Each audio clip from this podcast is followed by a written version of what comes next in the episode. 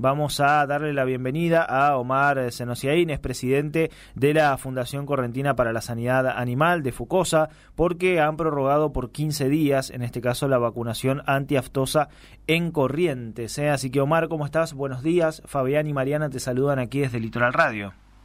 Eh, buenos días, mucho gusto, Fabián. Por favor, eh, encantado y un saludo a toda su vasta audiencia. Gracias por atendernos, eh, Omar. Y bueno, comentanos un poquito eh, por qué se dio esta prórroga. Bueno, el, tuvimos una solicitud importante del sector de la producción, los ganaderos, todos conocemos la situación por lo que estamos pasando y bueno, hemos conversado con el SENASA y hemos conseguido una prórroga de 15 días en la campaña de vacunación donde va a finalizar, ¿no es cierto?, el 29 de mayo. y conseguimos 15 días más para eh, por finalizar la campaña 1 del 2023, ¿no? Eh, y Omar, ¿cómo, ¿cómo viene dándose, digamos, más allá de, de los inconvenientes que claramente atraviesa el, productor y el sector productivo en general por todo lo que es de público conocimiento? Digo, ¿cómo se viene llevando adelante la campaña? Bueno, la campaña, la verdad que tuvimos eh, varios sobresaltos, eh, problemas, como todos sabemos, ¿no es cierto? Primero se tuvo que prorrogar el inicio de campaña por 15 días, eh, bueno, después empezamos eh, vacunando muy bien, eh, como se vacuna todos los años, ¿no es cierto?, con una dinámica importante al comienzo, los primeros 15 y 30 días, y luego, de, como todos sabemos, ¿no es cierto?, empezó, bueno, muchos días de feriados, Semana Santa y las últimas lluvias que dificultó un poco, ¿no es cierto?, el accionar y el el ritmo de vacunación en toda la provincia.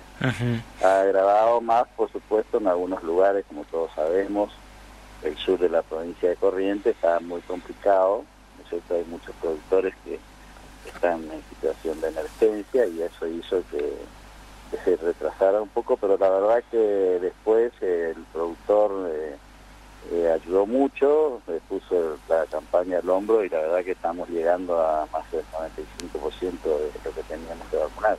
Bien, digo, más allá de las de las de los inconvenientes propios que, que se habían dado, un porcentaje bastante interesante. Digo, no sé cuál es la expectativa. Imagino que siempre es tratar de vacunar a la mayor cantidad posible, pero ya estar en un 95% es un número importante.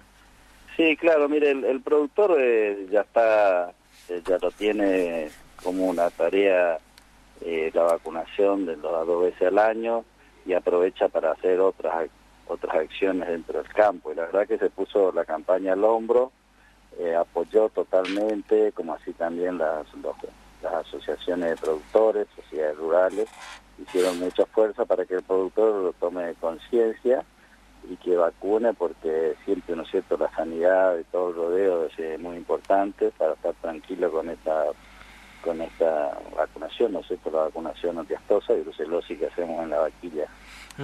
Eh, Omar, ¿cómo manejaron el tema de la, de la movilidad de Hacienda, digo, teniendo en cuenta también este contexto, incluso la gran cantidad de, eh, muestras y, y, actividades que tuvo el sector productivo, sobre todo en estos últimos días aquí en Corrientes, donde fuimos epicentro de grandes eventos, digo, eh, porque también esta es una de las cuestiones a tener en cuenta, ¿no? Principalmente para poder mover la Hacienda con, con tranquilidad.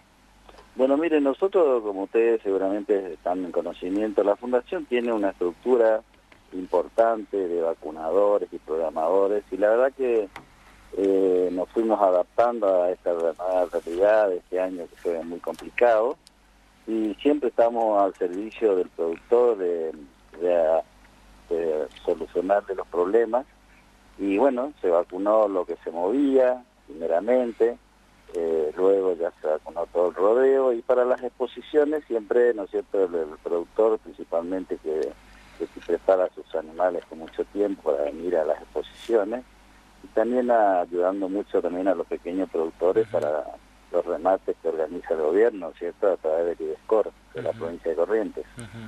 Eh, entonces, Omar, se prorroga de aquí a 15 días la vacunación y la, la invitación para todos los productores que no hayan vacunado todavía, que, que eh, recordar que lo pueden hacer, ¿no es cierto?, para tratar de completar ya este poco porcentaje que les queda pendiente. Sí, claro, mire, ahí por supuesto que va a haber va a haber campos y ya lo estamos eh, relevando. eh, van, a, van a quedar campos sin vacunar, establecimientos principalmente, como le dije, en el sur, Sauce, Esquina, Guatiá, parte de Mercedes. Eh, van a quedar campos que iniciaron la, la, la, vacunación en sus rodeos, pero no pudieron terminar por el mal estado de nutrición, los animales no podían llegar a los, a los corrales, entonces se suspendió la vacunación, y otros campos que prácticamente no pudieron ni empezar la, la campaña, no pudieron vacunar.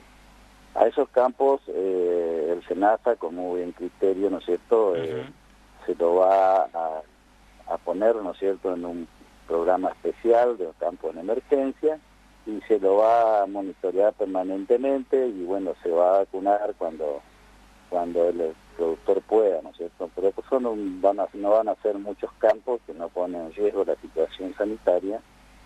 Que bueno, nosotros como fundación siempre estamos colaborando, estamos adaptándonos a las realidades de, de este momento para no agravar más la situación del productor, ¿no? eh, Omar, más allá de, la campaña, digo, eh, ¿cómo vienen trabajando? ¿Cuáles son los objetivos que tienen para lo que resta, por lo menos, de este primer semestre del año?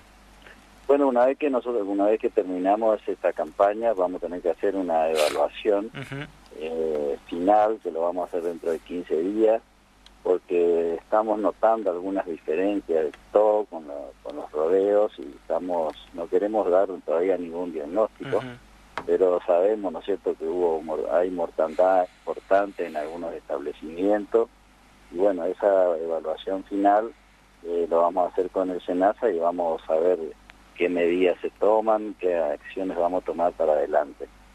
Y La fundación, ¿no es cierto?, está trabajando, por supuesto, eh, en problemas de focos de rabia, que están ocurriendo de rabia pareciente, ¿no es cierto?, que están ocurriendo en la costa del Uruguay, Virasoro, Santo Tomé. Después eh, vacunamos contra brucelosis a los pequeños productores gratuitamente. Y ahora, eh, en, la nueva política que vamos a adoptar conjuntamente con el gobierno, vamos a trabajar en enfermedades zoonóticas como la higatiosis, que bueno, es una nueva, un nuevo desafío para la Fundación trabajar en este tema, ¿no? Eh, Omar, eh, le agradecemos el tiempo, como siempre, muy amable y estamos atentos a cuando tengan ya el relevamiento completo y obviamente más detalles acerca de esto último que también mencionaba, que es bastante interesante, sobre todo por el contexto que estamos atravesando no para el sector productivo. Así que muchas gracias, Omar, muy amable. Bueno, bueno, queda a su disposición. Cualquier duda, cualquier cosa que necesiten más información, la verdad que siempre estamos dispuestos a, a darle la, a los productores toda la información que se necesita. Muchas gracias. Gracias a usted, Omar, muy amable. ¿eh? Bueno, hasta luego. Hasta luego. Omar Senosiaín, ¿eh? presidente de la Fundación Correntina para la Salud Animal.